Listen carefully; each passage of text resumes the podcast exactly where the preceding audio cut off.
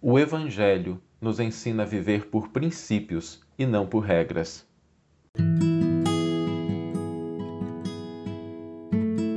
Você está ouvindo o podcast O Evangelho por Emmanuel, um podcast dedicado à interpretação e ao estudo da Boa Nova de Jesus através da contribuição do benfeitor Emmanuel. Hoje nós vamos refletir sobre algo muito importante e que às vezes a gente confunde na hora de orientar as nossas ações, a nossa vida. E a gente vai tirar essa reflexão de uma passagem do Evangelho que está no Evangelho de Marcos e que fala sobre o sábado.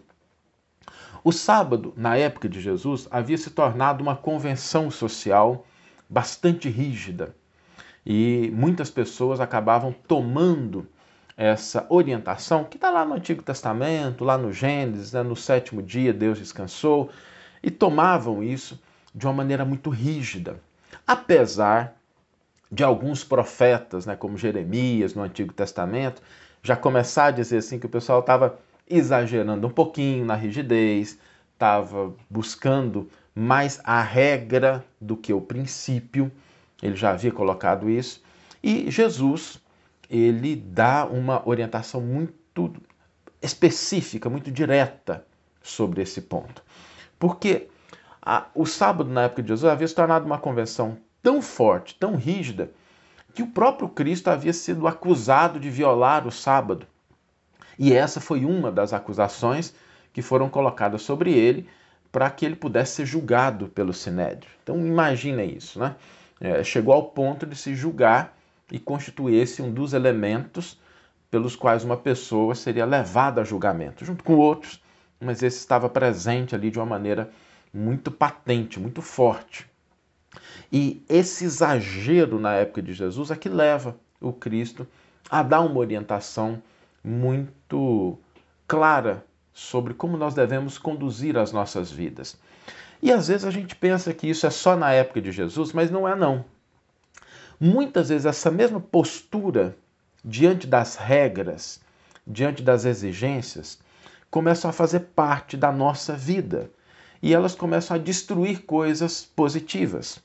Quem já não passou pela situação de que às vezes você precisa realizar alguma coisa, mas é por falta de um carimbo, por falta de um detalhe, por falta de uma coisa, por falta de um documento, por falta de uma tolerância em relação a um, uma pequena falha, um pequeno deslize, a gente faz um cavalo de batalha. A gente cria uma tempestade num copo de água.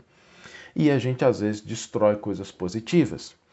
Nós esquecemos que a nossa vida deve ser orientada por princípios e não por regras.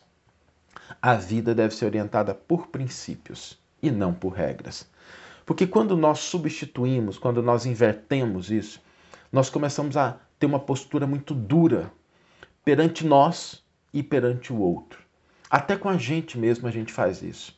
A gente decide às vezes assim: não, eu vou fazer alguma coisa de melhor na minha vida. Aí decide emagrecer, decide começar a ler, decide começar a estudar. Aí de repente falha. Um dia a gente pisa na bola, um outro a gente não consegue cumprir e a gente começa com aquele pensamento de julgamento, né, do ego muito forte que julga a si mesmo e a gente começa a dizer assim: mas eu sou um fracasso, eu não dou conta mesmo. Gente, falhou uma vez. Levanta, sacode a poeira, tenta de novo. A leveza, a alegria da possibilidade não devem ser sufocadas pelas regras. Não que as regras não sejam importantes, não é isso. Mas elas estão aí para nos ajudar e não para nos destruir. Elas devem estar presentes para nos fazer caminhar, facilitar a nossa vida, orientar. É por isso que elas mudam. É por isso que uma regra que valia 200 anos atrás, hoje já não é aplicável, foi substituído por outros. Mas os princípios, eles orientam a nossa vida. E quantas vezes a gente não é muito duro com a gente? A gente começa a dizer assim, mas eu não dou conta de fazer tal coisa, mas eu não presto. E aí a gente vai perguntar por quê? Não, é porque naquele dia eu tomei tal decisão, fiz tal coisa. Naquele dia. Hoje é um dia diferente. Então, às vezes, a gente se torna muito duro conosco mesmo, porque a gente dá mais importância às regras do que aos princípios. E essa atitude acaba, às vezes, se estendendo aos outros, né? porque a gente acaba sendo muito duro com os outros. A gente, às vezes, esquece a própria história do nosso crescimento. Né? Eu estou aqui com o Arthur pequenininho e é muito bonitinho vê-lo tentando. Né? Ele tenta fazer uma coisa, quando ele estava começando a caminhar, caiu várias vezes. Né? Mas não é porque ele caiu, porque ele não deu conta, porque ele não fazia a coisa direito, que ele virou e começou a pensar sobre, ah, eu nunca vou dar conta de andar, eu nunca vou dar conta de falar. Não, vai tentando, vai buscando. É assim que a gente cresce, é assim que a gente se desenvolve. E a gente precisa ter esse, esse princípio em relação a gente e em relação aos outros. Quantas vezes a gente já não viu discussões graves, violentas até, acerbas, por conta de coisas que são simples. O guardanapo não estava em cima da mesa, o garfo não estava na posição certa, a vírgula não foi colocada nesse texto, essa palavra faltou uma maiúscula, faltou. Gente, não é que isso não seja importante, mas nós não devemos inverter as coisas. Porque quando a gente inverte, nós deixamos de enxergar o que realmente importa. Eu me lembro de um caso muito interessante de uma mulher que ela tinha uma neurose de que ela não podia, o tapete não podia estar bagunçado, não podia ter sinal de pegada de pessoas ali caminhando pelo tapete. Toda vez que o tapete estava assim bagunçado, ela ia lá e dava uma arrumada. E aquilo para ela virou uma neurose tão grande que ela começava a brigar com as pessoas, né? Olha, você pisou no tapete e tal. E aquilo se tornou para ela uma regra. E essa regra trazia vários problemas de convivência dentro da casa. Até que um dia num processo terapêutico, ela foi levada à seguinte reflexão: se haviam pegadas sobre o tapete, é porque existiam pessoas convivendo com ela, que a amavam, que estavam do seu lado.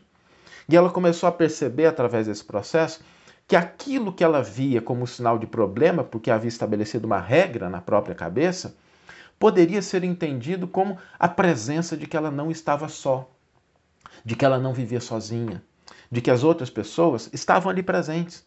Cada pegada daquela que ela via antes como sendo algo que bagunçava, fugia da regra do tapete bonitinho, organizado, nada de errado com isso, mas podia ser entendido como a presença de pessoas na vida dela. Porque se o tapete tivesse todo organizadinho, talvez significasse que ela estaria só. Então, quando nós começamos a entender que a vida deve ser direcionada para esses elementos maiores, nós vamos compreendendo que o amor, que a fraternidade encontram mil formas de se expressar. O amor e a fraternidade encontram mil formas de se expressar. Não existe uma regra para isso. Nós podemos amar, nós podemos nos conectar, nós podemos auxiliar de mil maneiras diferentes. E quando a gente tem o princípio na cabeça, acontece uma coisa muito bonita. A gente começa a desenvolver outras maneiras de expressar esse princípio, de expressar o amor, de expressar a fraternidade.